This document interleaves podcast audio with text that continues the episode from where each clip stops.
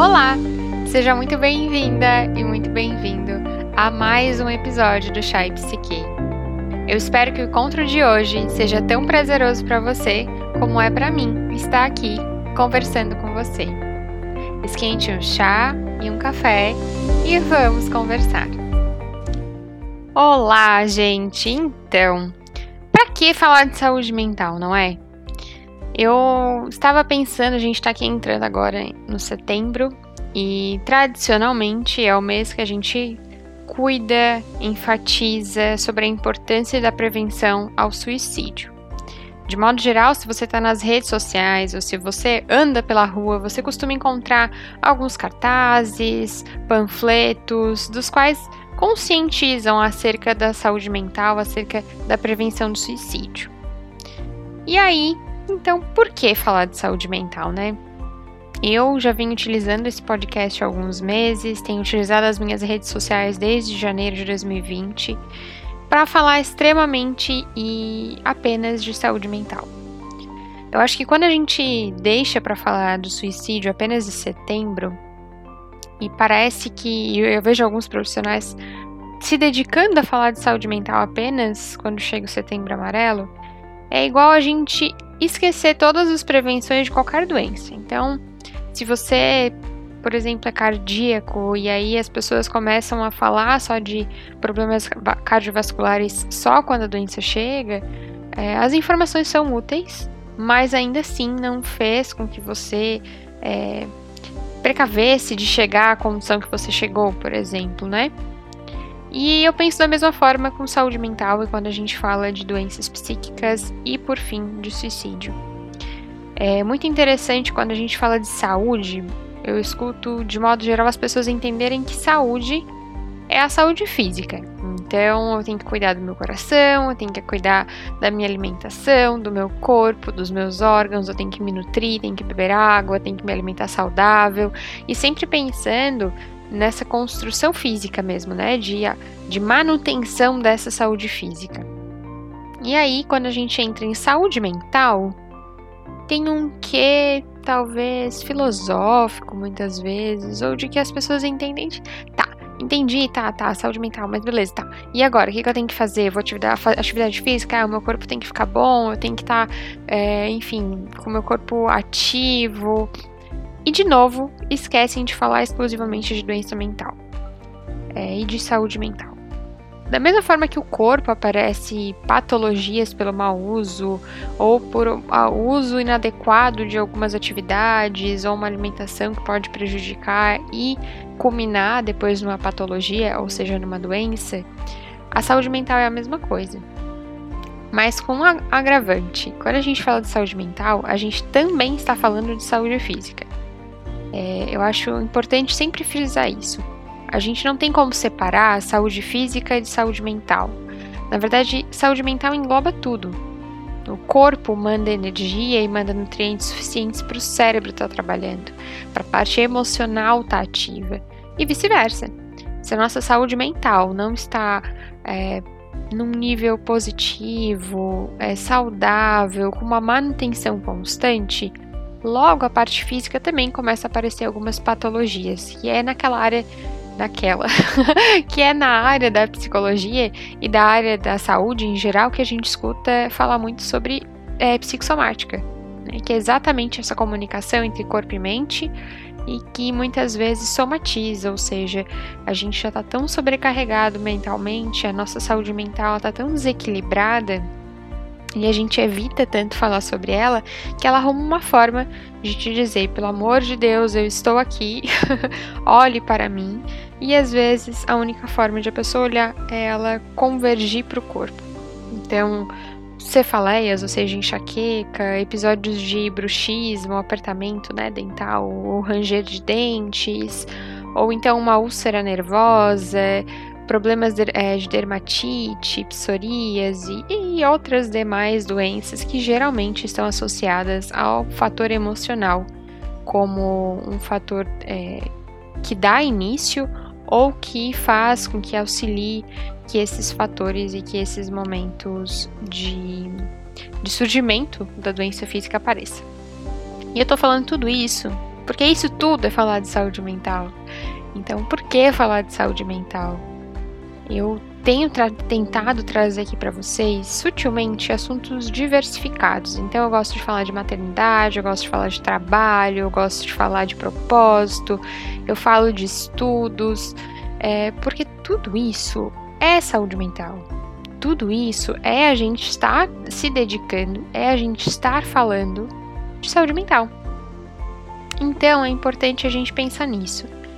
É, quando a gente pensa no suicídio, é, é um tema que geralmente traz uma certa obscuridade, uma certa sombra, né? Que é difícil para algumas pessoas às vezes lidarem com esse tema ou terem vontade de entrar e ter curiosidade de entender até que momento a gente chega, porque o suicídio por si só é um fato muito duro, né?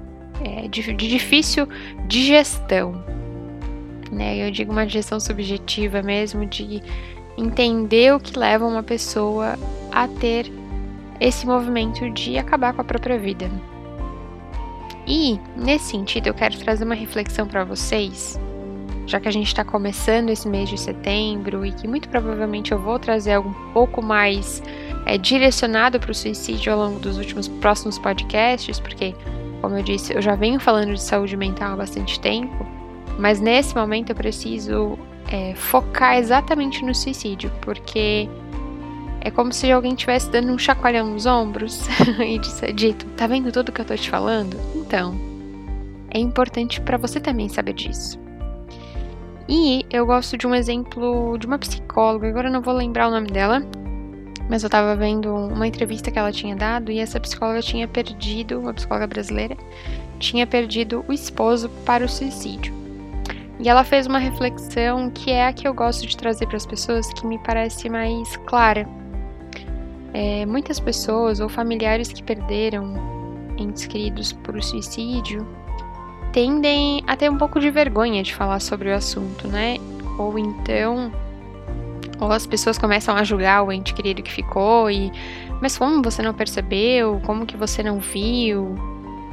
É, e aí eu gosto de falar disso faz de conta que você tem uh, um ente querido que foi diagnosticado com câncer. Né? Então essa pessoa tem câncer e ela tá ali fazendo tratamento, ela toma as medicações, ela faz todos os exames necessários, ela tá indo mensalmente ou semanalmente, dependendo do caso, fazer os tratamentos, procura todos os profissionais possíveis, você enquanto parente tá ali ajudando. E logo, é, por conta da própria doença ou por conta de fatores externos mesmo, esse essa pessoa acaba falecendo. E aí quando tu vai falar para outra pessoa que ela faleceu, você diz: "Ah, eu perdi é, o meu primo, por exemplo, né? Perdi meu primo."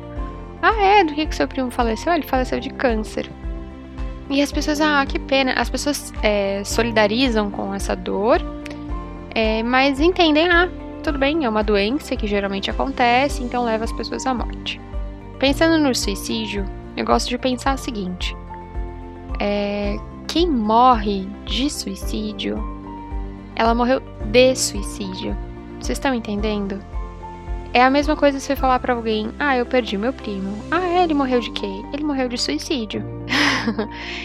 e não é é que o suicídio não está vinculado só ao ato de tirar a própria vida. Ela está vinculada a um adoecimento anterior a isso. Ela está associada a um desespero onde ela acredita muitas vezes de que não há outra solução. Ela só tem dor dentro dela, ela só tem tristeza. E na cabeça dela, muitas vezes não tem uma outra possibilidade de se livrar da própria dor, de se livrar da própria doença um, senão por essa via, a via do suicídio. E eu gosto de fazer essa correspondência porque as patologias, algumas patologias dentro da, da saúde mental, né, dentro da saúde mental, é, podem levar ao suicídio. Então, algumas, alguns transtornos são muito mais associáveis ao suicídio. Então, as pessoas às vezes já têm algum transtorno, é, transtornos de personalidade ou transtornos de humor, e que o suicídio a gente tem que estar alerta enquanto familiar, enquanto profissional de saúde, porque pode acontecer, né? Então, pensem, tentem sempre interpretar dessa mesma forma. Alguém que partiu através do suicídio é alguém que muitas vezes pode já estar lidando com uma doença anterior. Seja ela a depressão, seja ela a esquizofrenia, seja ela a bipolaridade ou tantos outros transtornos. É, e essa pessoa já está lidando com uma doença anterior, ela já está lidando com uma situação difícil e que exige tratamento e cuidado diário, e que algumas vezes, por N fatores, essa pessoa não consegue ou não vê, né, na verdade ela não entende que existe uma outra possibilidade naquela hora de se livrar daquilo e aí ela vai para o suicídio. Eu quero deixar essa essa analogia, essa comparação para esse início de conversa, para a gente poder pensar um pouco melhor sobre o suicídio, né? Essa doença que é a segunda principal causa de mortes em jovens entre 15 e 29 anos. É, dados, cálculos contabilizam que é uma morte por suicídio a cada 40 segundos. Então é, é um dado muito forte, né? São mais de 800 mil pessoas morrendo no ano, no mundo, por conta do suicídio.